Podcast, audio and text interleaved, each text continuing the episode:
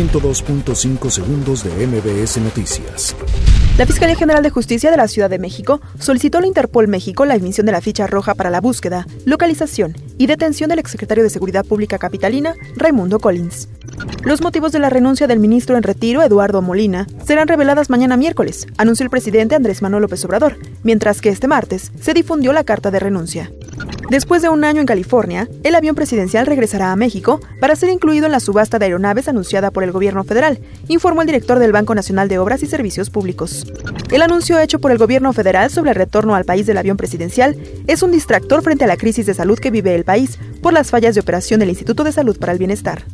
El presidente Andrés Manuel López Obrador informó que cada semana se presentará un quién es quién sobre el plan de salud pública, donde se incluyan datos sobre el abasto de medicamentos, el estado de instalaciones y el personal médico existente.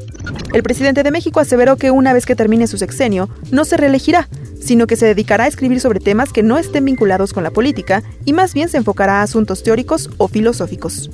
Fuentes del Tribunal Superior de Justicia y de la Fiscalía General del Estado de Oaxaca han filtrado la información sobre la orden de aprehensión en contra del empresario y exdiputado local Juan Vera Carrizal por su presunta participación como autor intelectual del ataque con ácido de la saxofonista María Elena Ríos Ortiz.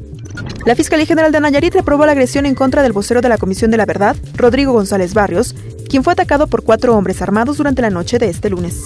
La Unidad de Inteligencia Financiera de Andorra reveló en España que, de acuerdo a un informe con fecha de octubre de 2018, es imposible conocer el origen de los 120 millones de dólares que el abogado Juan Collado transfirió a dicho país.